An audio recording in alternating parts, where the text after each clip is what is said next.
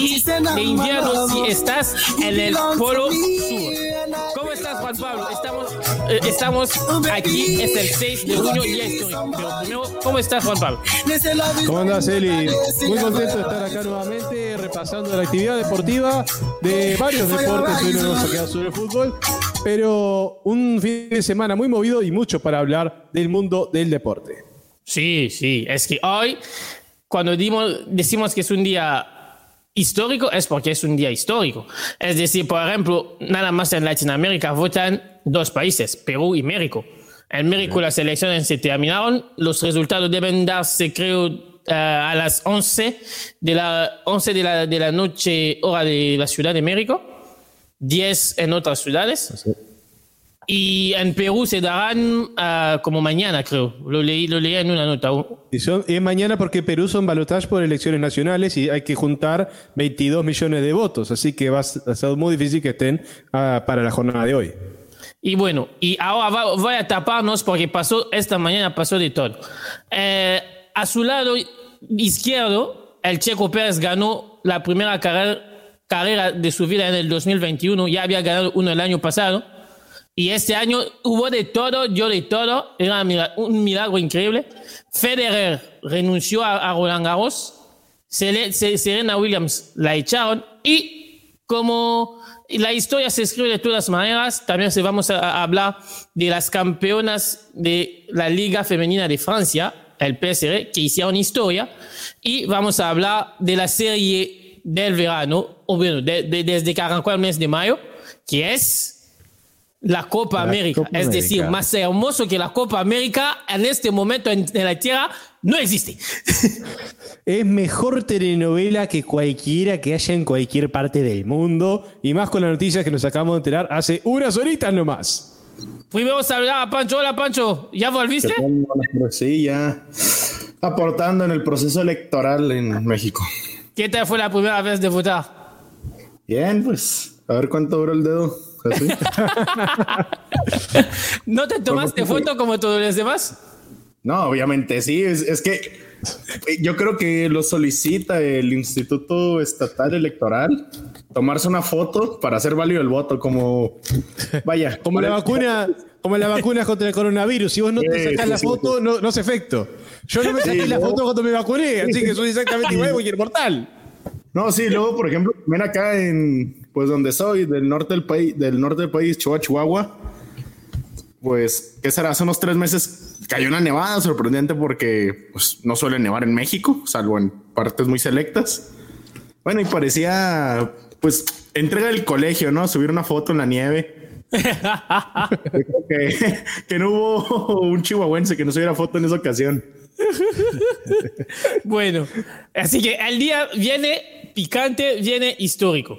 Porque hoy eran las 9 y 10, si, si me acuerdo bien en mi memoria, cuando pasó para mí, cuando quitas la política, lo que es la notificación del día en Latinoamérica. Pasó aggressively going through turn four. El sonido que están Sergio escuchando Perez es moved teams over the winter, went to Red Bull in Checo his Pérez sixth race haciendo for his new historia team. Sergio en una Perez wins the carrera Azerbaijan de Grand Fórmula Prix. 1. Es Sebastian decir, Vettel hoy moved teams. ganó He picks up his Checo first Pérez podium for a Aston Martin Hamilton, and a their Sebastian first podium Vettel, in Formula a One. Bottas Pierre y Gasly's se back on the podium hizo too entonar for Alpha Tauri as he la- comes home el third. himno What nacional a de México Baku race en it was. Azerbaiyán, What an ahí en Azerbaijan Grand Prix. Como tenemos uno que es de México, yo me voy a parar de hablar para darle la palabra, pero antes les repaso el dato. Arrancó la carrera, el líder de la carrera era Max Verstappen, hizo un torneo increíble hasta que reventó, ¿cómo se llama? El, que, el primero que reventó, ay, ya, ya se me El neumático. No, Stroll, Stroll. Ah, Lo- Lorenz Stroll, sí, Sí. el Neumático. Reventó Stroll, sí, se paró la carrera, volvió a reiniciar la, la, carrera, seguía Verstappen a, a- a líder hasta que reventó a 300 kilómetros, que se dice rápido, 300 kilómetros por hora. Se dice pronto, pero es, es, es una velocidad impresionante. Se paró con bandera roja y todo. se vuelve a arrancar por dos, creo que hicieron dos ondas nada más, ¿no, Pancho? O tres. Después de, de la de, de Verstappen, dos o tres. No, sí, sí fue un tiempo después cuando se. Sí, de tres minutos después, creo que hicieron como dos o tres ondas. Y lo, lo más impresionante es que Hamilton estaba tan apurado que sale con prisa, se olvida que debía quitar algo en su máquina para parar y se vaya y se va a golpear y Checo Pérez termina campeón. Sí, pero Esa imagen es un Bueno. blooper de aquello. Sí, y, y es lo bonito de que haya sido el ganador Sergio Pérez porque eso aumentó. Bueno, pues aquí en México nos jactamos de la cantidad de memes que hay de absolutamente de todo. Y bueno, es impresionante, pero más que algo histórico, la victoria de Sergio Pérez, eh, bueno, lo podemos tomar hasta como un ejemplo para motivarse. Porque con Sergio Pérez estamos hablando de un tipo que empezó la temporada, bueno, que se llegó a dudar si iba a tener equipo a finales de temporada pasada, porque recordemos, Stroll quería a su hijo y había traído a, a Vettel. Después de que Sergio Pérez les había dado el mejor año para los de Racing Point. Red Bull le, da, le ha puesto una ficha, lo contrata. Inicia el año y parecía mal, porque inicia con, con un lugar malo en la primer quali y empieza a tener varios problemas en las diferentes qualis, empieza a tener problemas de diferente índole. Para los que no entienden, ¿cuáles son las cualificaciones en, en Fórmula 1? Sí, para, para acomodarse en la parrilla, para acomodarse en las posiciones de arranque. En la de esta semana, Sergio Pérez estaba haciendo una gran quali. Termina habiendo una colisión entre Sunoda y Carlos Sainz, si no me equivoco. Terminan desplegando las banderas rojas y Checo, que iba a quedar en, si no me equivoco, tercer lugar en la quali, termina quedando hasta séptimo. Arranca desde atrás. Desde, arrancó en sexto porque creo que Esteban Ocon no, no pudo competir el día de hoy. Y una tremenda carrera. Lo, lo demostró entre las prácticas que fue el más rápido, el, el corredor con el mejor ritmo, el, el mejor pace, como se le dice en, en ¿En inglés. Y bueno, Sergio Pérez una carrera perfecta. Mantuvo, creo que desde la vuelta, que, que habrá sido la vuelta 15, a Lewis Hamilton por detrás de él. Y, y siempre re- cuidando pues a su número uno, porque no nos podemos engañar, el corredor número uno de Red Bull se llama Max Verstappen y lo ha demostrado durante todo el, todo el torneo. Bueno, Yo, toda- yo te digo la, yo te digo la verdad, siempre pensé que el- la Fórmula 1 era muy aburrida por eso de táctica y por eso de que No, hay que no, trabajar no, en equipo. la Fórmula- Pero te digo, las dos, los dos últimos años me ha quitado este prejuicio porque como cuando ves una carrera como la de hoy, vaya espectáculo. Vaya No, espectáculo. la Fórmula 1 es espectáculo y este año sobre todo es especial porque al fin parece que alguien se va a, ter- se va a poner a la para Mercedes. Recordemos, Mercedes Sí, ha dominado esto, la esto, Fórmula esto, 1. esto, esto lo quiero ver, ¿eh? Todos Ah. lo dicen y después, No, no, cuando llegan las últimas Eli. carreras, Mercedes, Mercedes y Hamilton están por, por- por ahí co- corriendo con el título. Es que en este punto de la temporada ya estaba así muy despegado. Ahora está liderando Red Bull. Sí, Max sí, Verstappen es el número uno. Es el número uno. por eso te digo, por eso te digo. Y bueno, siempre, se, siempre se habla y este, este año son cercanos, pero hay que ver cómo se termina. Es que Eli, años pasados no había ni siquiera competencia prácticamente Mercedes por participar y era primero y Red Bull segundo. Pero bueno, es a lo que iba con lo de es un ejemplo de motivación y un ejemplo a seguir lo de Sergio Pérez porque estuvo toda la carrera haciéndolo bien, haciéndolo bastante, bastante bien, de segundo, de segundo, manteniendo el lugar, defendiéndose de Hamilton, que siete campeonatos del mundo no es fácil de defender. Aguántate un campeón hacia del- atrás. del que, la, del que la mayoría de la gente opina que es el mejor corredor de todos los tiempos. Es como Luis- si, Sir es como Luis si en tenis, es como si en tenis y, y vas, y vas adelantando de, de, de, de Novak Djokovic o de Nadal en un partido muy importante y te, te lo aguantas hasta ganar. Es lo mismo lo que hizo el checo. Pero no, es impresionante lo que hace Sergio Pérez. Tuvo, pues primero la mala fortuna porque cuando se produce la colisión que ya mencionas de, de Stroll, que bueno, parece que, bueno, se, se culpó a los neumáticos Pirelli, pero parece, bueno, con el caso de Stroll, creo que fue más culpa del conductor o de otro tipo de cosas, pero cuando Ya sucede lo esto, ya lo sabemos. Todavía no dijeron, pero ya lo sabemos. Cinco vueltas, cinco vueltas con el auto de seguridad. Esto es importante porque ya tenía una ventaja importante, tanto Sergio Pérez como Max Verstappen, sobre Verstappen. todo, de, de Hamilton. Se les termina pegando a Hamilton y, y lo he dicho, Hamilton es un corredor increíble, se les termina pegando y empieza a meter presión. Pero aquí Sergio Pérez hace gran carrera, mantiene a Hamilton atrás, Verstappen sigue con su buen ritmo, empieza a adelantarse y sucede pff, lo que es, explotó el drama que ya dices, explota el neumático. Ver- eh, Sergio Pérez terminó aprovechando la situación porque en cuanto explota se aleja poquito de Lewis Hamilton. Pasó de estar a un tiempo de 1.10, si no me equivoco, hasta 3.5 segundos. Es Y así. oye, Y se dice que Red Bull pidió que se tuviera la carrera porque si sucede lo de los neumáticos del canadiense Stroll, lo de Verstappen, pues había que cambiar los neumáticos porque podía ser una falla de todos los que tenían en la carrera y había que checarlo. Hacen, lo- hacen los cambios y bueno, tres vueltas. Bueno, al último fueron dos vueltas porque arrancamos de la parrilla después de una vuelta con el carro de seguridad. Y bueno, bastante, pues el error de Hamilton bastante evidente, parece que pecó de, pues de No, grandeza. pecó de, pe- pe- pe- pecó de, no, solo de grandeza, pero también de... Dale, dale, Juan Pablo. Que pecó de apurado, de apurado. Parecía el famoso Sí. meme este de la final de, el final de Rápido y Furioso, que uno sigue por acá y otro por la curva, era igualito. Sí, sí, sí, impresionante. Es bueno, que se- quería tanto llegar a, a- pasar al checo que no se, no se enfocó en todo lo que tenía que hacer. Y lo que es, y lo que es peor para, para Mercedes y para el mismo Hamilton es que esa decisión que tomó Luis lo termina dejando de, por detrás de Verstappen, porque si hubiera quedado en segundo lugar, rebasaba a Verstappen en el campeonato y, y sumaba Sí. 18 puntos para el campeonato de constructores. Sí, es Sí. que, es que tácticamente es un fallo increíble, porque, porque si quedaba segundo no pasaba nada y a- anotaba puntos donde Verstappen no anotaba. Y Sí. por eso ahí en, en la competencia volvía ahí. Pero bueno. ahora se hace que ninguno de los dos terminó en, en- en lugares de puntos y seguimos en la misma. Sí, y bueno, por último, pues el dato, ¿no? Que, que Nikita Mazepin terminó por encima de, de Luis Hamilton. La cantidad de memes sobre esto es impresionante porque de Mazepin desde la primera carrera del año ya se le decía que, que no tenía ni por qué estar ahí. y ahora termina por enfrente, encima de Luis Hamilton. Impresionante. Una carrera dramática, una carrera de locos que nos dio la segunda victoria del Checo Pérez, el primer podio como parte de Red Bull.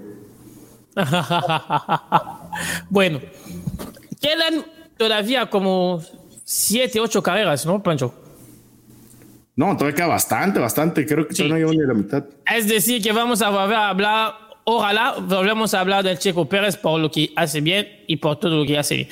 Ahora, vamos al otro deporte, el deporte de la pelotita a na- naranja o amarilla, no sé. Amarilla, amarilla. amarilla. Ah, amarilla, Naran- amarilla. naranja, naranja es el básquet, amarilla es el tenis. Sí, Sí, yo sí, pensaba sí. de básquet y dije, estuvo, hay cosas de qué hablar en la NBA. Y Bueno, en el vamos básquet- a hablar de, de Miami. El- el- el- LeBron sí. que anda eliminando tan temprano. No, no, no, espera. No. Es que cuando hicimos la reunión, la- ayer pasé los temas, nadie me dio, anota esto. Eh, y aquí vienen y quieren, y quieren anotar el básquet. Es que nadie anotó nada. Mira, es que el básquet se le el deporte razón, tiene razón, así que aparece porque aparece. Bueno, Aparece sin si avisar. quieren- Si quieren, le damos un toque ahí porque LeBron eliminado no llega todos los días. LeBron Pero- eliminado eh, muy temprano, la primera vez en bastantes años que un campeón de NBA queda eliminado en cuartos de final de conferencia. O sea, es como si dijera octavo de final. Y ta, LeBron James también ya confirmó que no va a ser parte de la selección de Estados Unidos que va a disputar los Juegos Olímpicos de Tokio por recuperarse de una lesión en el tobillo y para terminar de filmar y estrenar Space Jam. Así que podemos decir que campeón olímpico por Box Bunny. No, es tremendo, es tremendo. O sea, podemos decir que, que Box Bunny tiene más poder que el tío Sam. Box Bunny tiene más poder que el oro olímpico, que la idea de No, no, juntar no, un Dream espera. Team. Espera, espera. Yo, yo, todo bien, todo lo, lo- lo de, lo de pegar a Bugs Bunny y todo eso. Pero él ya ganó me- medalla en, en Olímpicos. Ya ganó el oro. Pueden llegar al sitio a otros, a otros chicos. No, y además, en serio. Oh, oh, yo ya lo dije y lo vuelvo a repetir. El oro olímpico en básquet es exactamente igual que el mundial de fútbol. N- Uno no ganó nunca suficientes oros olímpicos, nunca ganó suficientes mundiales. Uno no se retira a competir por eso. Lo retiran, es distinto. Salvo LeBron, que esta vez no irá. Sabe Lebron que no sabe dónde está parado, pero ese es otro tema. ¿Dónde Bueno, ahora que, ahora que de LeBron no está, ahora LeBron no está y que hoy eliminaron a Doncic, le mandaron para casa. Sí. ¿Quién, ¿Quién se queda con, con el anillo? Paso, Es la pregunta, es la pregunta porque Eli y JP. Lo- es los que- Golden es que quedaron afuera. Es que, es afuera. Es que, es que estamos en un año de NBA por primera vez, al igual que en la Fórmula 1, que no sabemos quién va a ganar y quién va a ser en la final. Porque es. Los favoritos todos 2010, están afuera. Desde el 2010 teniendo finales con Curry, teniendo finales con LeBron, ya no va a pasar esto. Stephen Curry el- eliminado en play-in. Eh, LeBron James eliminado en octavos de en cuarto de conferencia, octavos de final general. Es una cosa bestial. Es impresionante, es impresionante. y- Es el, a- es el año para Antetokounmpo, ¿eh? No, yo creo, Eli, lamentablemente, pues bueno, hubo un equipo que quiso ganar este año y le invirtió una bestialidad. Yo creo que los Nets son los favoritos a llevarse el título y lo eran antes de que saliera LeBron y compañía y antes Sí. de que saliera no sé quién. Desde que traen a, a James Harden ya eran favoritos y luego todavía lo coronan Es que- trayendo a Blake Griffin, por Dios. Yo te digo, yo te digo que es el año de Antetokounmpo porque hay esto, porque si Ote- Antetokounmpo pasa a los Nets, porque en la serie se enfrentan, si pasa a los Nets, yo les veo muy favoritos, yo, ¿eh? Pues, y en esa misma llave hoy se enfrentaron los Atlanta Hawks contra los 76ers. Una bestialidad lo de Trey Young hoy, hoy. Lo de Trey Young hoy fue impresionante. No sabía fallar. Y bueno, fue el peor juego que le he visto a los 76ers. No sé si ustedes sepan, yo sigo a los 76ers, soy admirador. Pero fue el peor juego que les he visto a Me los gusta sufrir, 76ers. hermano. Sí, sí, le sí, gusta sí. sufrir. Es que le va, a- le- le- tiene el gustito de los Pumas en México. Los Pumas que van años que no ganaron nada. Dos finales peleadas del 2010. So, el mayor éxito de los Pumas de los últimos años es Cruz Azul, Cruz Azulear al Cruz Azul. Eh, con eso ya. bueno, Es que Pancho, también son partícipes de la última cruz azuleada de la, de la historia, podría decir. O, o- o de, o bueno, de, o de la Cruz Azuleada edición 97-2021. no sé si en años siguientes vuelve a suceder, pero al menos ellos cerraron el ciclo de las Cruz Azuleadas. Bueno, Pancho, y para la gente que nos sigue, eh, vamos a terminar la, eh, la mesa con, arrancando con el partido de México. Es decir, quédense que eh, hab- habrá narración del partido. Y Pancho, si hay alineaciones, tienes prioridad y nos dices, ¿ok? Pero de momento vamos con la pelotita amarilla. Esta vez no, no, no, me va, no me va a tropezar. Y hoy también fue un día histórico, porque hoy pasó algo que no pasaba en años. Es decir, que uno de los favoritos en, en el varonil se fue, declaró, declaró que ya no, no aguantaba más. Roger Fe- Fe- Federer, que la rodilla le dolía demasiado, y se fue y eliminaron a Serena Williams. Pero antes de todo, Pancho, Bueno, ya que mencionaron a Roger Federer, recordemos, él tiene toda la cabeza puesta en, y ya lo dijo, él ya tenía toda la cabeza puesta para Wimbledon. No quería sufrir, no se sintió del todo cómodo después del partido contra, ¿quién fue? Contra Kofer. Sí, Coffer. viéndose a cuatro sets, jugando tres tiebreaks, una cosa impresionante ese partido. No está cómodo y su prioridad es Wimbledon. Él sabe que en Roland Garros, para que lo gane, hay un, hay un señor que lo ha ganado prácticamente desde que llegó al torneo, solo ha perdido dos veces en toda su carrera. Estamos hablando de un tal Rafa Nadal, no sé si Sí, está- sí, un tal Rafa Nadal que su patio se llama la, la Rod Laver Arena, así que A eso, a eso, a eso, a eso, no, la Rod Laver Arena es, Sí, es otra. con Australia, Es- con Australia. Es Australia. Ah, se llama, a- a- aparte de eso, creo que de todas las la, la, la superficie donde se juega el tenis, creo que la tierra es la que más te agota el cuerpo. Es la que más Sí. te marca. Y él No, ya sí. tiene 36 años. No, y aparte, bueno, concentrado en este, en este asunto, eh, viene el torneo de Jale, el primer abierto importante, como podría decirse, de la temporada de Pasto. No está cómodo. Sabe que tiene un, que tiene un partido muy difícil contra Mateo Berrettini. Pues te tienes que cuidar tu prioridad. Y, y él mismo dijo que Wimbledon puede ser su última opción para ganar algo importante. Uy, le, le puse más joven. Eh, tiene 39 años, no 36, Ah, 39. Tiene 39. Es- Así que Bueno, convengamos que en el tenis se puede jugar hasta muchísimo más avanzada de la edad. Sí, que, sí, por sí, ejemplo, sí, sí, sí. Sí, no, nada más para, para nivel. acordar el, el- el punto ahí para no, para, para, para- para no desubicar a nadie. Y, y, y también eh, creo yo que tiene entendido que si puede estar en, en Tokio, va a intentarlo de estar en Tokio. Ahora, de su punto de vista y de la compe- y, y- y de su punto de vista y de la organización, se entiende. Es decir, para la organización tener a Federer, aunque sea por una semana, que trae más televisión. Ahora, para los demás que son competencia, por ejemplo, el que, de- que, que, que jugará al- a, a la ronda siguiente al, al Belletrini, se puede, se puede mosquear. Se va a decir, yo salí aquí, me, me, me maté tres horas, cuatro horas, mientras este señor se, se, se la pasaba entrenando una hora y, y descansando. Es, es decir, que por ahí...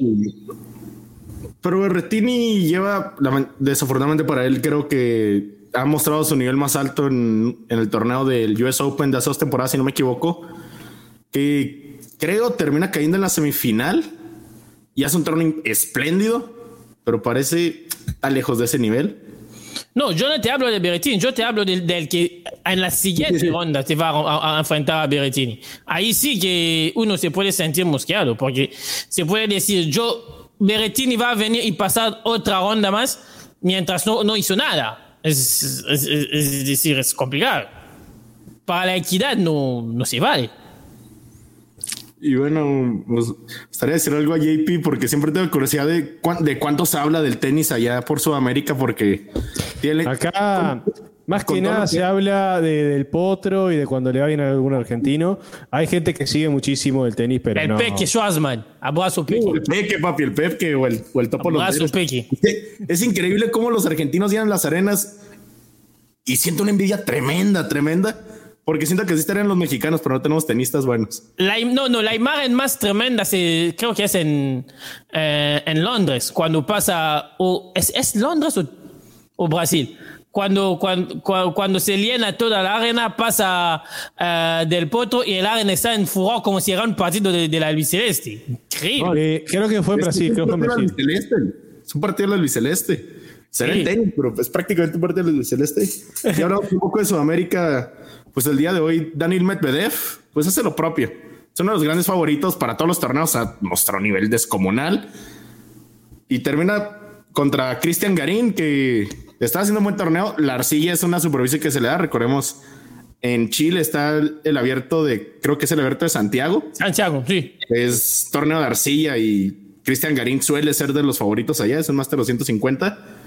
Medvedev es el futuro, ¿eh? Con No, sí, Medvedev. es el futuro. Medvedev, con todo respeto, juega. No me gusta cómo juega, pero Pero vaya, es el sí es bueno. Es increíble, es increíble Medvedev. Y Es, el es uno de estos que le gusta sufrir. Es que este pudiera ser uruguayo. Para, para explicártelo a Juan Pablo, este podrá, pudiera ser uruguayo. Tanto le gusta sufrir, le gusta pensar. A un partido donde la gente se puede decir, este va a ser una hora, él se puede extender y hacer dos horas y salir y decir, estoy contento de mi tenis. Es, y sí, el- hay que nacionalizarlo ahora mismo. Solo por eso. sí, pero no creo que Tavares, Putin tenía este muchacho es uruguayo. No, no, no de nacimiento, pero de corazón. Igual que Mulera. Bueno, Bueno, bueno. ya que mencionaba lo de Medvedev, es que se viene un partido tremendo en los cuartos de final. Porque es Daniel Medvedev contra Estefano Sisipas. Sí, el futuro. En Arcilla, en Arcilla el está partido del futuro. El Tsitsipas en Arcilla está siendo increíble. Recordemos, gana el Masters de Monte Carlo ante Rublev. En Barcelona se va a tercer set y lo llevó al máximo a Rafa Nadal en, en Barcelona. Y luego el Masters de Roma lo pierde contra Djokovic, llevándolo hasta el máximo también. Gana el abierto de León previo a, a este, Roland Garros.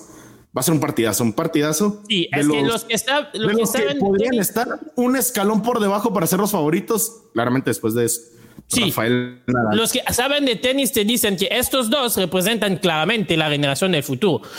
No- yo no sé si van a llegar a ser igual de bueno que un Djokovic, un Nadal o un Federer, porque estos tres son monstruos, pero claramente te dicen que estos son el futuro. Y bueno, hablando de futuro, ya llegó el futuro. No se asusten, la música que escuchan es la música del Paris Saint-Germain, el club de fútbol con más dinero en el mundo. Bueno, en Francia, porque le invierte de todo el Qatar. ¿Y por qué la música del PSG? Porque el PSG, y te va, va- les voy a leer la, la nota que me mandó Elena, a quien por a- abrazamos porque tenía que estar, pero tuvo un imprevisto. Y el PSG femenino acabo de ser campeona de Francia. Es decir, meten punto final y, te- y- y lo leo lo que es- escribe, escribe Elena. Se coronan campeona- campeonas de la primera división por primera vez en 14 años. Ah. Es decir, el Lyon tenía una racha de 14 títulos consecutivos. Es decir, que en Francia, salvo el Lyon, que ganaba las Champions y que ganaba los torneos, nadie se le animaba al PSG. Y ese año es el peor año posible para el Lyon porque perdió la Champions, que ganó el Barcelona, y pierde el título con un punto. Eso me lo añade Elena. Un punto. Efecto de un empate que hicieron la semana pasada. ¿Contra quién? Contra el PSG. Ah, Em- doloroso. Empataron la semana pasada con el PSG. doloroso. Con el PSG. Y por eso el PSG gana el trofeo. Y a lo que vamos a lo, a lo nuestro, lo que nos importa por esta parte del mundo es que en el PSG juegan Jordan Huitema, que es la novia de, ¿cómo se llama? El del Bayern, Davis. Juega Christian Endler, que es la, la según Mafe, la mejor arquera del mundo mundial, que es chilena. Y juega Formiga, que se vuelve a Brasil y que tiene 43 años. Es decir, por donde lo vea, hacen historias. Entre. Y veamos, con una racha semejante, yo lo comentaba en el grupo por interno. Este, acá en Uruguay pasó algo parecido en el básquetbol femenino, una racha de 15 títulos consecutivos para un solo equipo. Y estuve presente el día que se cortó eso. Y es un día que marca historia. Esos nombres no, no quedan, no es un campeonato más como tantos. Es el equipo que cortó la racha. Que, así que, así PSG no vuelva a ganar nada. Esos nombres de los que salieron campeones esta temporada van a quedar para la historia grande de la Liga Francesa Femenina.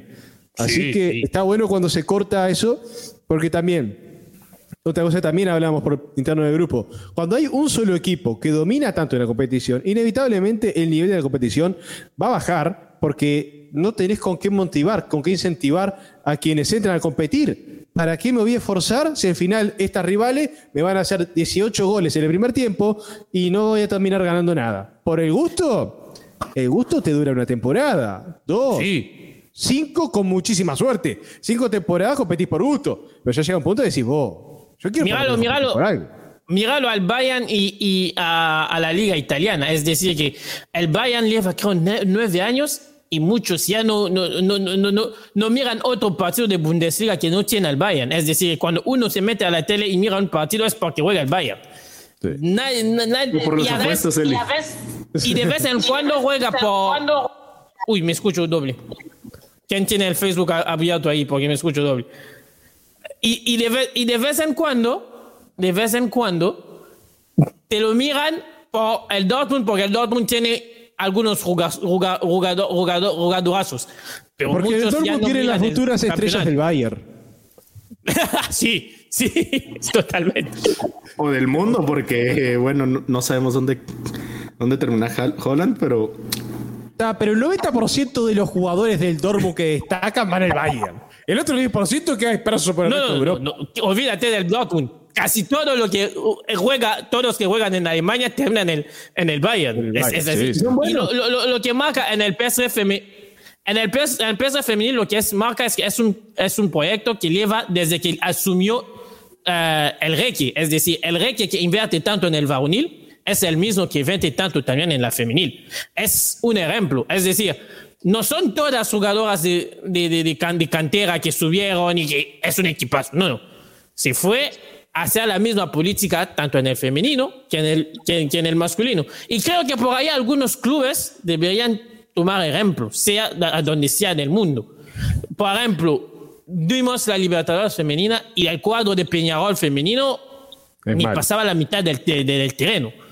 Y lo que pasa es que también esto no deja de ser eh, un negocio, no deja de ser un interés económico muy grande. Yo puedo poner toda la plata del mundo, contratar todas las brasileras excelentes, colombianas, todo lo que vos quieras, para ponerlas a jugar en Peñarol por el mismo presupuesto que el, masculino. Y después sale campeones de todo. ¿Qué retribución tengo? ¿Qué, ¿Cuánta gente mira eh, la Libertadores femenina? ¿Cuánta gente lo consume asiduamente? ¿Cuánto pagan los sponsors? Al final, por eso ganaré algo de plata, así compensaré. Pero si puse lo mismo que puse en el masculino, también perdiendo dinero. Es algo que este, se tiene que hacer una fuerte campaña desde las propias competiciones de fútbol femenino, del deporte femenino en general, de decir, mírennos, a nosotros también tenemos algo para ofrecer. En el caso del fútbol femenino es menos físico, pero mucho más táctico, estratégico y habilidad pura como, técnico, como antes y masculino. técnico. Ves a una Técnico jugadora espectacular. como- Yo, yo lo miro nada más por la técnica. Es decir, todavía hay un, un puesto donde estoy muy disconforme, que es la de las arqueras, porque creo que es donde se tiene que mejorar y mucho. Ah, pero eso se, se mejora Pero entrenando y puliendo todo con el el resto, sí, pero todo el resto es un partido de 10. Es decir, que la- la- las jugadoras no se quejan, no se tiran por tirar, juegan al toquecito y tienes a, a jugadoras que, sí, sí, sí, es verdad, no se va de nadie, pero te hacen dos, tres, cuatro pasos. Es decir, en el fútbol nuestro que miramos de Sudamérica, ¿cuántos cuadros masculinos ni, ni siquiera te pueden armar una jugada con tres pasos? No, no, es. No, no, acá en el fútbol masculino podés llegar a ver cualquier desastre y no por decir que el fútbol jugado por hombres es mejor que el femenino porque lo juegan hombres. No, no, no. Yo he visto partidos de fútbol femenino en los mundiales más que nada que hasta partidos de mundiales masculinos lo dejaban chiquitito. Entre dos equipos buenos de fútbol femenino pueden pasar por arriba. Es para apreciarlos de otra forma, pero tiene que aprender a venderse distinto el fútbol femenino. No pensar que este, por ser los mismos clubes que el masculino este, pueden vivir a su sombra, porque si no jamás van a despegar, jamás nadie lo va a consumir. Tiene que buscarse su propio público y explotar ese mercado. Sí, sí. y- y El día que eso pase, que, que se vea que hay gente que quiere consumir esto, la inversión va a llegar, la plata de los premios va a ser mayor y la, y la infraestructura, la infraestructura no porque es más o menos lo mismo que, lo, que el masculino, pero el atractivo del campeonato va a crecer, eso va a hacer que más gente lo mire, que más sponsors pongan más plata y que las futbolistas se puedan dedicar mejor a eso. Sí, y sí, y sí, y, y sí, y, y eso vamos a pa- pa- para ahí vamos a terminar. Hola, hola Manu, eh, porque estamos cerrando el, el capítulo. Pero si, si las federaciones que, que, que, que seguramente quieren hacer ese paso y no tienen nadie por, mir- por, por narrar los partidos y seguirlos, pues que nos llamen y nosotros los narramos y los retransmitamos. Bueno, aquí, aquí se termina la hermosa parte de todo. Porque ahora arranca el espectáculo que existe en el mundo desde mayo. Más que Dallas, más que cualquier otro show televisivo que conoce. La Conmebol y la Copa América. Adelante Juan Pablo para repasar todo lo que ocurrió esta semana. Y la Copa América es una telenovela una serie mejor que Breaking Bad y cualquier telenovela turca de esas que pasan en el canal 10 a las 12 de la noche. Porque tenemos para decir todo lo siguiente. Recordamos que Argentina terminó dándose baja por este torneo y se mudó finalmente a Brasil, el país más grande del mundo. Bueno, no del mundo, pero sí de América del Sur. Pero fresquita, fresquita. Tenemos la noticia de que Rogerio Cabolco, el presidente de la CBF, Confederación Brasilera de Fútbol, fue apartado del cargo por 30 días por acoso sexual y moral a una funcionaria luego de que luego de decidir que si Tite y los jugadores de Brasil no quieren jugar la Copa América llamará a ocupar el lugar de entrenador de eh, la Camariña a Renato Gaullo. Hagamos un pequeño recuento de qué va todo esto. Brasil se postuló, dijo, yo me hago cargo de la, de la Copa América el martes. Perfecto.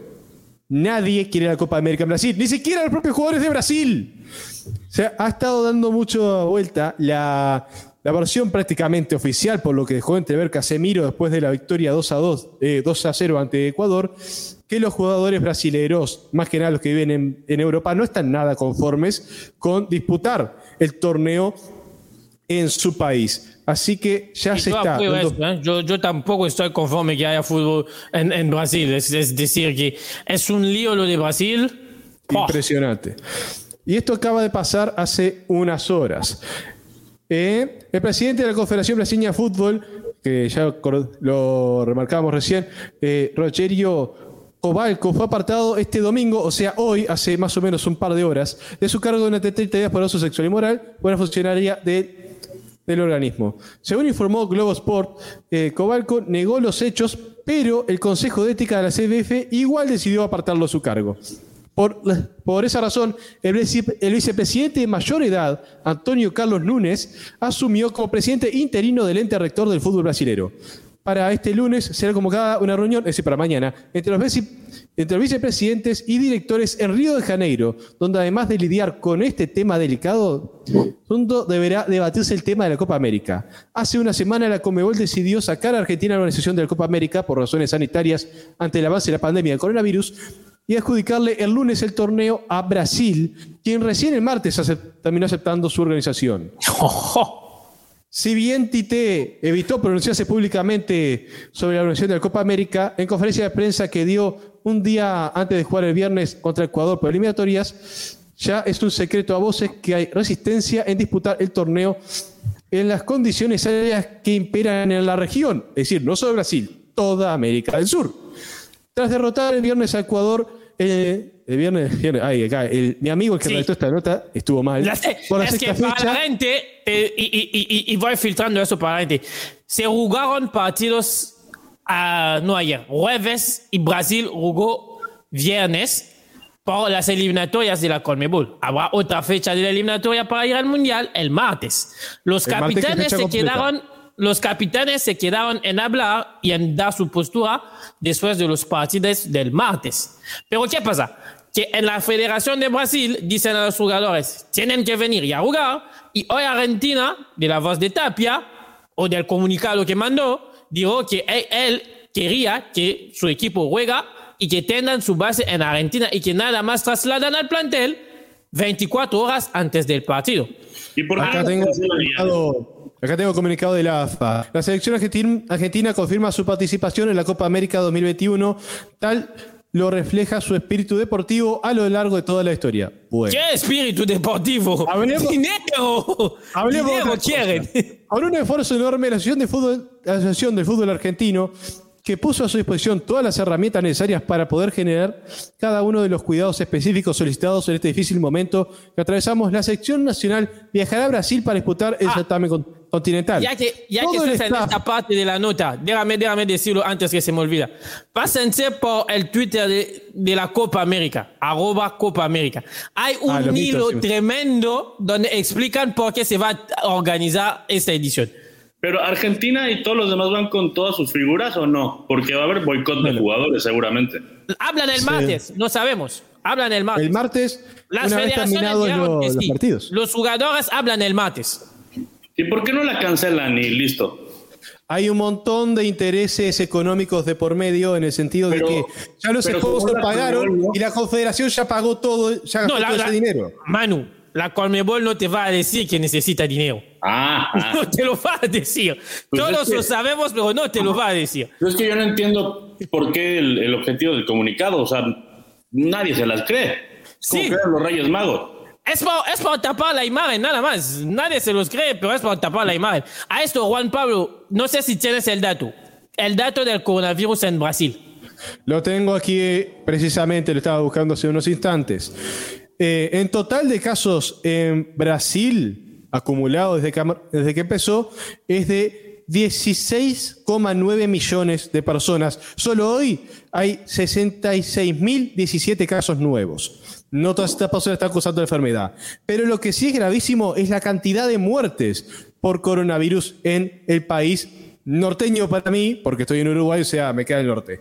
Eh, la cantidad de muertes llega a 473 mil fallecidos, casi medio millón de personas fallecidas por coronavirus. Y solo hoy, en Brasil, murieron 1.689 personas por coronavirus. Y lastimosamente, por el gobierno que tiene y el presidente que tiene, pues el show debe continuar, porque es el, creo que es el único de todos los presidentes de, de Sudamérica que sigue sosteniendo que se puede jugar en su país. Es decir, Argentina terminó aceptando que no querían que se jugara ahí porque no, no, no lo veía de la manera. Uruguay nunca se quiso meter porque el caso en Uruguay es increíble. Chile un momento se quiso meter porque bajaba los casos, pero lo que pasa al día siguiente subieron los casos y Chile nunca quiso. Es decir, estamos a una semana de la competición, quizás que va a añadir un poco más de vergüenza a lo que ya hizo la Conmebol desde que arrancó la pandemia.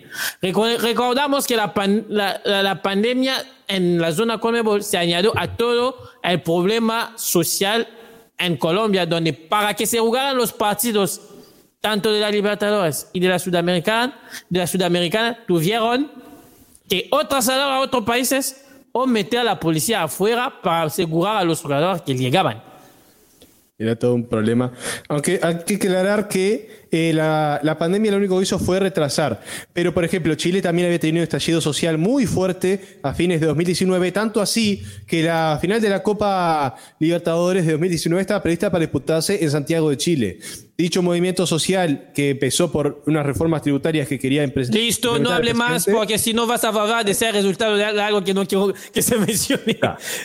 Terminaron llevando el final, la final del torneo más importante de Sudamérica a Lima. Que después podemos hablar un montón de Bueno, cosas. Lima. Lima es mejor que Madrid. Yo, dentro de todo el papelón de esta Colmebol, Lima es mejor que Madrid. En realidad, no tanto cuando tomas en cuenta que el mismo estadio de Lima en el que se terminó jugando la final de la Libertadores iba a ser primero en la final, donde se iba a vergar la Sudamericana, pero dijeron no está en condiciones, llevamos la final de la Sudamericana a Paraguay. Entonces terminás diciendo no entiendo nada. Bueno, a todo eso vamos a hablar un poco de fútbol. Hay una manera que Brasil pierde un partido o gana todo, porque Brasil es el único de la zona que no perdió nada. Lleva puntaje perfecto, Sí, sí, sí. ¿no? De- de- Sí. Me parece que- 5 de 5. Sí, me parece que está prácticamente clasificado, no, no hay absolutamente nada que hacer para quitarle un lugar a, a Brasil desde hace, desde hace tiempo. Y lo de la Copa América, bueno, jugando como local, obviamente le, le- le aumenta un poco la- las posibilidades de, de conseguir el bicampeonato, aunque, bueno, sabemos que no, no va a haber gente en las gradas, eso posiblemente le, le reste algo, pero el hecho de hacer viajar a los demás, el hecho de, de tener un, un trajín diferente al resto, me parece que, que sí lo pone en, en ventaja, aunque por lo que ya comentaban de que si sale Tite, si algunos jugadores boicotean la convocatoria, pues podría tambalearse, ¿no? Ahora, hay, hay- hay un dato que hay que aportar, es decir, que sin los jugadores de Europa, la Copa América no va a valer nada. Nada. Nada, nada. Porque, porque en Sudamérica los dos únicos campeonatos que tienen jugadores así de pesos son Brasil y Argentina. Y el resto Nada no más. tiene nada. Los demás no tienen nada. Es decir, en Uruguay, en Uruguay puedes hacer una selección, pero en Bolivia, por ejemplo, en Bolivia, por ejemplo, yo no te digo. Bueno, en realidad, en el caso puntual de Bolivia, eh, es una selección nacional de jugadores del medio. Por eso Sí, no tiene jugadores en pero, Europa. pero, pero, pero ya, ya los mismos cuando van en Libertadores se llevan goleadas. Sí, sí.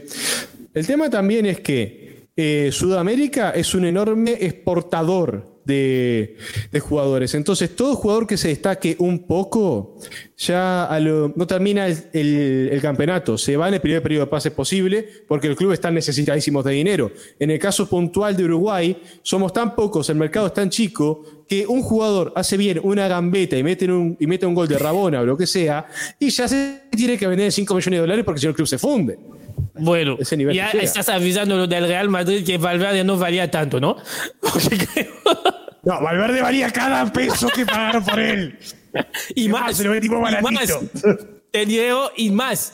Bueno, a, a todo esto, añadir a, a- a todo ese hermoso lío que armó la Colmebol, que la Colmebol suspendió a tres árbitros. ¿Qué pasó en Uruguay, Paraguay? uno de los, no voy a decir robos, porque no fue eh, un robo, pero fue un error, fue un error. Un de esos que vos decís no puede pasar entre árbitros profesionales y mucho menos en este tipo de eliminatorias. Uruguay jugó contra Paraguay, lo recibió acá en el Estadio Centenario. Un partido Y chato, estaba el aburrido. señor Roldán de Colombia. Estaba el señor Roldán de Colombia en el, en el bar. Partido chato, aburrido, sin demasiada cosa. Excepto en el minuto 23 del primer tiempo, en el cual, tras una buena jugada asocia- asociada, llega el gol de Uruguay que lo empuja el cabecita Jonathan Rodríguez, empuja la pelota y marca. ¿Qué pasa? El bar dice, pará, me parece que hay un jugador fuera de, fuera de juego. Efectivamente, cuando el juego empieza, había un jugador en posición adelantada. Este era Matías Viña, lateral de Palmeiras. El asunto es que Viña no participa en la jugada de ninguna Nunca forma. se mueve, nunca. Sabiendo que está en posición adelantada, intenta no interferir. Ni siquiera obstruye la visión del Y se arquero queda parado. Para los que vieron el video, Viña se queda parado durante todo el video. no busca participar de ninguna forma de la jugada. Por tanto, el offside que cobra el VAR, el VAR es el que cobra el offside. Primero lo cobra el, el juez de, de línea y luego el VAR lo ratifica.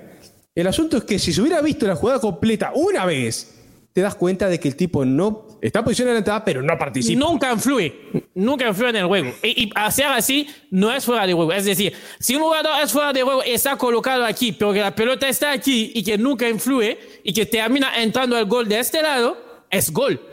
Es gol. Y, y Fuera de esto juego es para el jugador que participe en la jugada. Es que, es que uno lo ve sin ser árbitro profesional y se dice que no se puede que anulan este gol. Pero ahí, y eso es el escándalo, es que son árbitros profesionales. Son los que aparentemente podría, como Rapalini lo va a hacer en la Eurocopa, ir a representar el continente afuera. Pero no se puede con e- ese arbitraje. Es un asunto bárbaro. Es un asunto bárbaro. Es una cosa tremenda.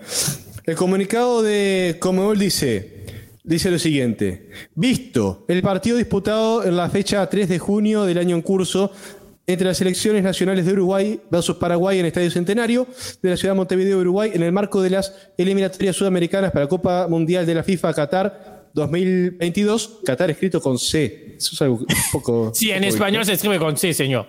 Aguante, En aguante la español se escribe con C. Aguante la No Q. es inglés. Eh, consideran- considerando que las actuaciones del señor Nicolás Gal, Galo, árbitro del VAR, y el, señor, gana el va. sí, y el señor Miguel Rondal, árbitro asistente designado para el partido, han sido analizadas técnicamente en- por esta comisión, concluyendo que los No mismos sé cómo han incluido- Mafia, ¿eh? Porque No ya, ya, ya la liga es un papelón, la selección hubo, armó un tremendo papelón y ahora los árbitros. Es decir, que en Colombia de fútbol está pasando por la peor semana del 2021. Bueno, Colombia le ganó 3 a 0 a Perú, así que capaz que es una alegría. Sí, es un analizado los, eh, los mismos han incurrido en errores graves y manifiestos en ejercicio de funciones en el desarrollo del partido mencionado precedentemente, puntualmente en la siguiente situación. Minuto 23, anulación de sección uruguaya, por supuesto juego de juego- fuera de juego. Eh, en consecuencia de eso, la Comisión de Árbitros de la Conmebol resuelve, uno, suspender a los árbitros Nicolás Galo y Miguel Rondal por tiempo indeterminado en el ejercicio de sus funciones en competiciones, organizadas por Conmebol. Esta parte no la había leído. Tiempo indeterminado. Es decir, Indeterminado. que les pueden llevar hasta el año que viene. Sí. Eso quiere decir Copa Libertadores, Copa Sudamericana, Copa América, eliminatorias. Y después resuelve notificar a los árbitros, obviamente. Porque los primeros tienen que estar enterados de que no pueden hacerlo son ellos mismos. Bueno, más que esto, en, la, en el próximo episodio, donde ahí seguro habrá otras cosas para hablar de la Copa América, porque este show no se para nunca. La Conmebol es la, la mejor, el mejor equipo de producción del mundo. Se llama un Ah, sí, tremendo lío con, con, con dos con dos cosas. Pero bueno, vamos a tomar el avión y con todas las vacunas y todo, ir hasta Estados Unidos. Sí, Y en pues, Estados Unidos hay la CONCACAF Nations League, que para mí, y lo vuelvo a decir antes que todo, todo este mundo se me sube arriba, para mí es un torneo amistoso que da un trofeo al final. Pancho, ¿qué alineación tienen los equipos? primero que nada, efectivamente es un torneo para sustituir los partidos amistosos, no un torneo amistoso. Sí, sí, Ahora vamos Vamos, el debate. Alineaciones. No nos perdamos, Alineaciones. alineaciones. Bueno, pues México, pues algunas variaciones. El arquero ese es intocable. Guillermo Ochoa, yo creo va a estar ahí un hasta. penal, ¿no? Yo creo que va a estar ahí hasta el día de su muerte y siendo el portero titular de la selección de, México. Es Te va a antes, Pancho. Pues ojalá y no, porque creo que sí lo vamos a ocupar. Con todo y Si que Malagón, lo- Pancho. que Malagón hizo bastante, bastante bien su regreso con el tri. Sí, tienen buenos arqueros en México. Pero bueno, Francisco Guillermo mucho el arquero. Luego tenemos Néstor Araujo, Edson Álvarez, Héctor Moreno, línea de tres en fondo. Se mantiene la del partido contra Costa Rica. Pero aquí empiezan las rotaciones. Bueno, variaciones. Por el costado de la izquierda, Jesús Gallardo, lo vimos entrar de cambio y parece que le agrada más sobre lo que hizo Arteaga durante el partido. Mi tocayo, Carlos Rodríguez en el centro del campo, en lugar de, vaya, de Andrés Guardado. Esta no lo esperaba. Luego, eh, acompañando a Rodríguez está HH, Héctor Herrera y por la banda de la derecha, el Chaca Rodríguez. Al fin, El Chucky, un el hombre, Chucky, el Chucky. un- no, Chaca Rodríguez, un hombre que sabe hacer el papel de lateral derecho.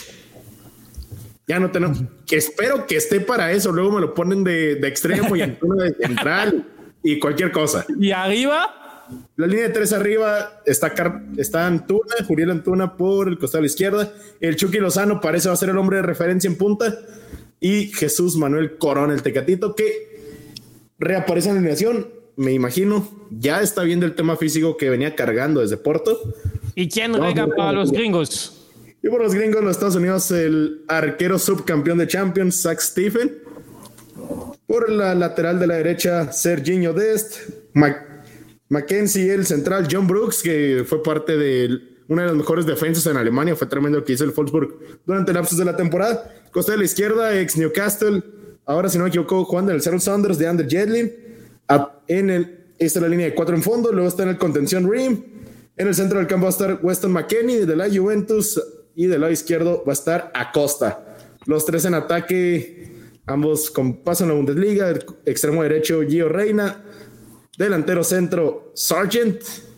Y el extremo izquierdo, la estrella, el Capitán América, el campeón de la Champions League, Christian Pulisic. Bueno, antes que vamos al partido y que les digamos a Manu y a Pancho, ah, y antes de llegar a, a los, a los pronósticos, nada más traerles un dato que nos trae tele, ah, ¿cómo se llama? Telemundo Deportes o algo así.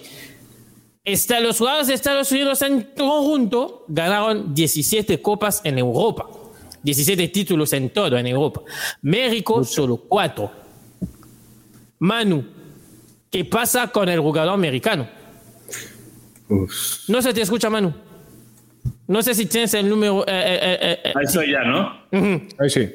Ya, perdón. Eh, ¿Qué pasa? Que el jugador mexicano está muy, muy cómodo en su liga, gana bastante bien, es una liga medianamente competitiva y lo que pasa es que Estados Unidos, las ligas europeas ya, no, no las ligas europeas, los visores ya están volteando eh, a, a muy temprana edad a ver a los jugadores norteamericanos. Eso es lo que pasa. Creo que el, el, eh, el sistema de formación de, de fuerzas inferiores me parece que, que ha estado cambiando su, su, trabajo en los Estados Unidos y es por eso que llegan mucho más jóvenes y a mejores equipos. Ahora, son pocos, son pocos los que están consolidados en el fútbol europeo. Y son titulares.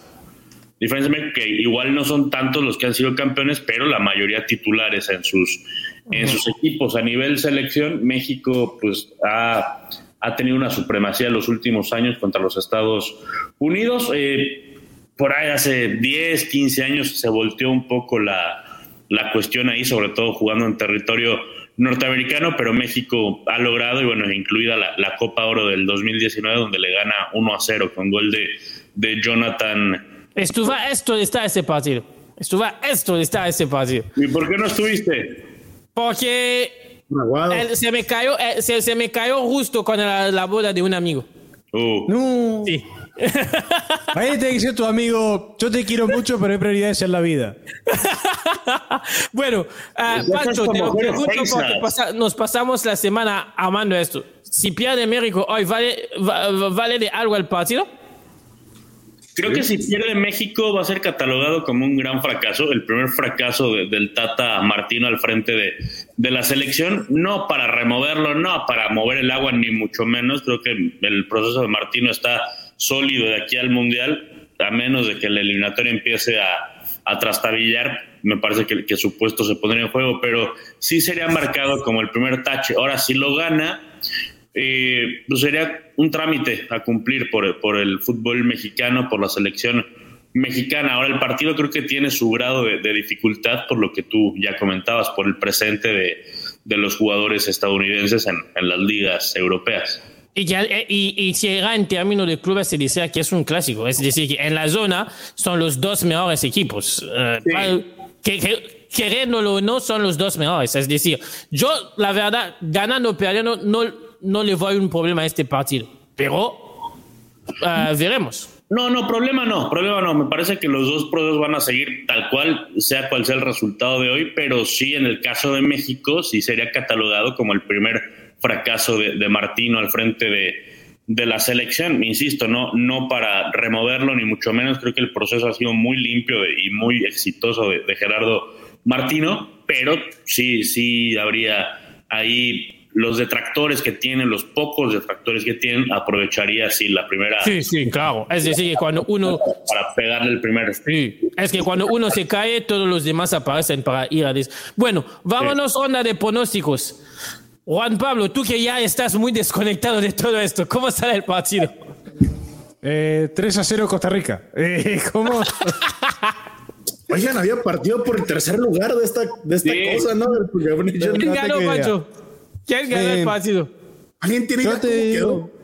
Ganó en penales, te voy a decir, ganó en penales Costa Rica. Ah, ¿ves? Adiviné. No, sí, no, no jugaron contra eh, Ochoa, fue, fue el tema. Juan Pablo, ¿cómo tu quiniela? Eh, 2 a 1 México. 2 a 1 México. Pancho. 2 a 0 México. Ochoa sí, no va a encajar gol. 2 a 0 México. Manu. Creo que se repite la, el marcador de la Copa Oro 1-0 México. Bueno, yo digo victoria de Estados Unidos por penales. 1-1 y 5-4 en penales. Eh, ojo que Fa está fa falla, falla, falla Lozano, lo manda arriba. Bueno, nosotros nos vamos. Bueno, quédense los que van a quedar para el partido, quédense con Manu y Pancho, pero uh, fue un placer de tenerlos a todos, a cada uno. Manu, Pancho, Juan Pablo. Juan Pablo y yo nos vamos y les dejamos en manos de los que les van a ganar este partidazo, este derby entre México y Estados Unidos. Chao. Chao muchachos. Que nos vaya bien.